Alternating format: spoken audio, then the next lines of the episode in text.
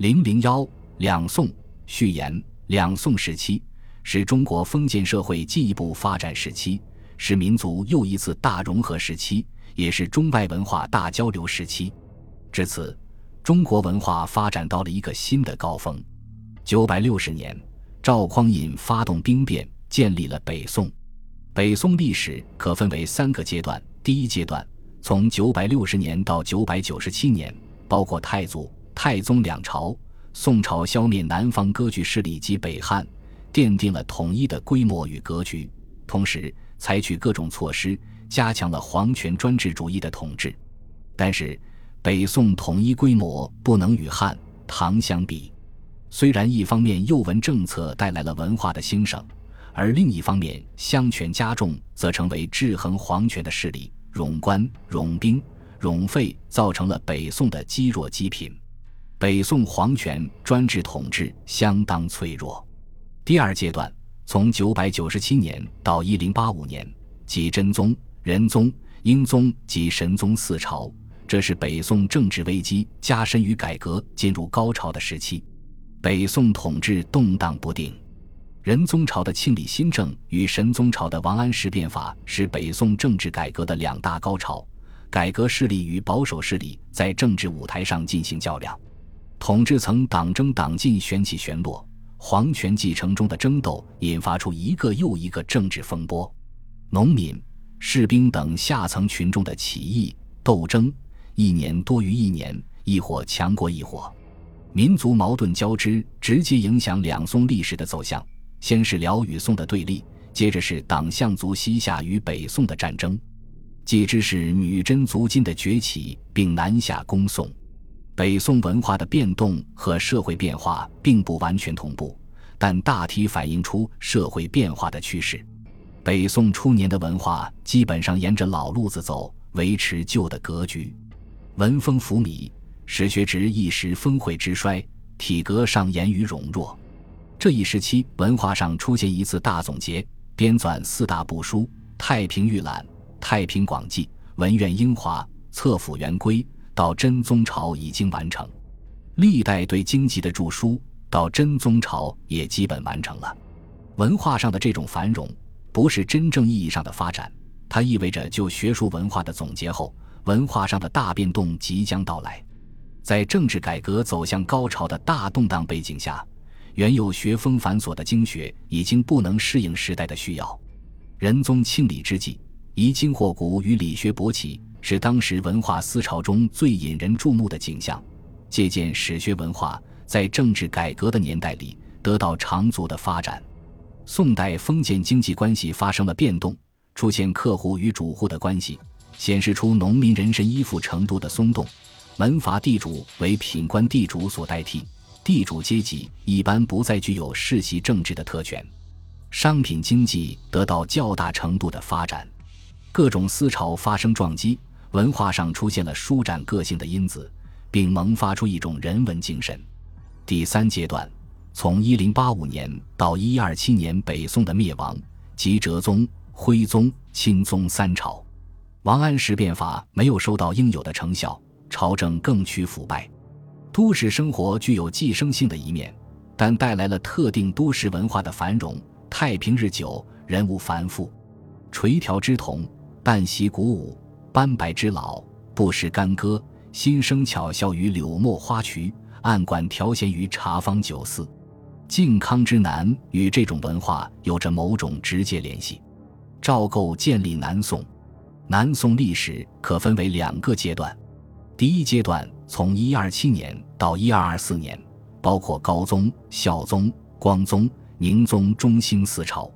经过绍兴和议、隆兴和议。南宋统治终于稳定下来，与北方的金长期分离，偏安一隅，都市文化在延续。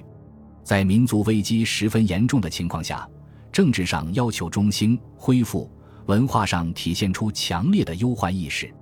随着中国经济重心难以完成，文化发展出现新的不平衡，理学出现新的派别，一些地区文化特点逐渐形成。南宋第二个阶段是理宗以后。即一二二四年到一二七九年，这是南宋衰亡阶段。奸相史弥远、丁大全、贾似道等把持大权，朝政腐败已极，中兴难再。北方蒙古族兴起。一千二百三十四年，南宋与蒙古联合灭金。接着是蒙古与南宋的斗争。一千二百七十九年，南宋灭亡。就整个宋代文化发展来说，一便于仁宗朝，再便于孝宗朝，三便于中兴四朝的结束。仁宗庆历年间与孝宗前淳之际是两宋文化最为壮观的时段。宋代文化不是前朝文化的余绪。不是简单的沿着唐五代文化的长河向前发展，唐五代文化孕育的新的因素，经历宋代太祖、太宗、真宗三朝躁动之后，到了仁宗朝，终于破土而出。中国两千年封建文化经历一次更新，文化上批变，各个文化领域内受到了震荡，出现了新的因子，展现出新风貌，体现出新特征。难怪国外学者把宋代理学称为新儒学。皮希瑞在《经学历史》中说，宋代经学进入了变古阶段。可以说，“变古”二字是宋代经学的特征，也是宋代文化的基本特点。宋代文化突出的是强烈的忧患意识，以及由忧患意识体现出的经世观念。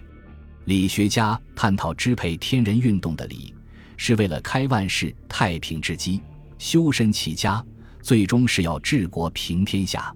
史家重视写当代史，重视总结历史，特别是总结唐五代史，寄予着对时事、对现实的看法，在评史论史中提出关于变革的主张。借鉴历史，用司马光的话说，是为了积尧舜之治。诗词也体现出故国之思与恢复中兴的情节。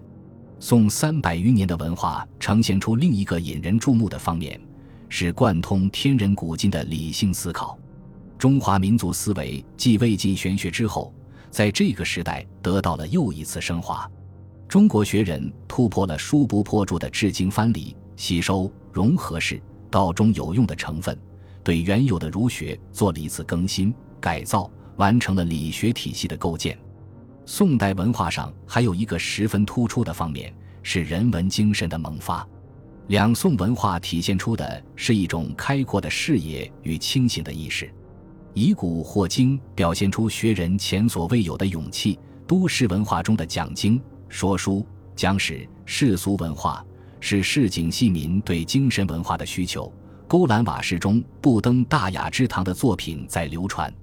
宋人诗与词中抒发出人的主体的感受，长卷绘画中人物群体活动被勾勒出来，透露出时代的气息，展示都市人的社会生活的真实与生动。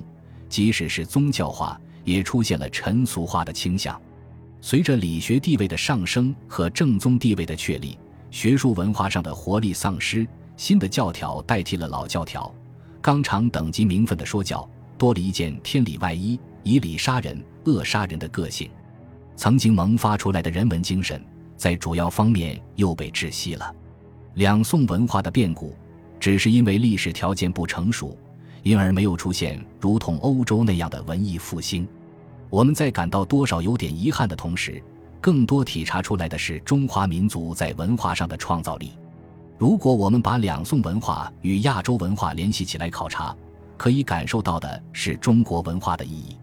今天说的亚洲儒学，虽也有中国原始儒学的成分，但更多的是指宋代形成的程朱理学。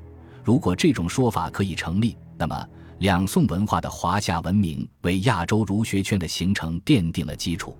两宋文化对世界文化的意义，除了人文方面，还要特别提出的是科技文化。中国古代四大发明中有三项，即火药、指南针。活字印刷术是宋代人民的创造，宋代科学技术在当时世界上占据领先的地位。这些科技发明传播，对世界历史的进步产生了积极的作用。两宋文化的丰富多样性、变古特征以及忧患意识、理性精神、人文精神，在中国文化史上留下了光辉的一页。宋代文化对世界发生过不同程度的影响。有些是巨大的影响，同时中国也吸收域外文化，丰富了自己的文化宝库。我们不讳言在近代曾经落伍的事实，但从两宋文化的历史看，我们有信心、有理由说，在未来，中国人民一定能创造出新的辉煌，能够对世界文化做出更大的贡献。本卷由吴怀启主编，郑强生副主编。序言集第一、第二、第六、第九、第十、第十一、第十二章由郑强生撰写，第三章由杨汉清、丁苏撰写。第四章由赵冰波撰写，第五章由杨汉清撰写，第七、第八章由丁苏撰写。赵凤林参加第九章的撰写工作。吴怀奇通览全卷后，对全书章节结构做了较大调整，一些章节标题重拟或重新撰写改写了有关章节。董文武、陈虎、吴军、汪高新、何小涛。吴海兰几位同志在二校中做了很多工作。本集播放完毕，感谢您的收听，喜欢请订阅加关注，主页有更多精彩内容。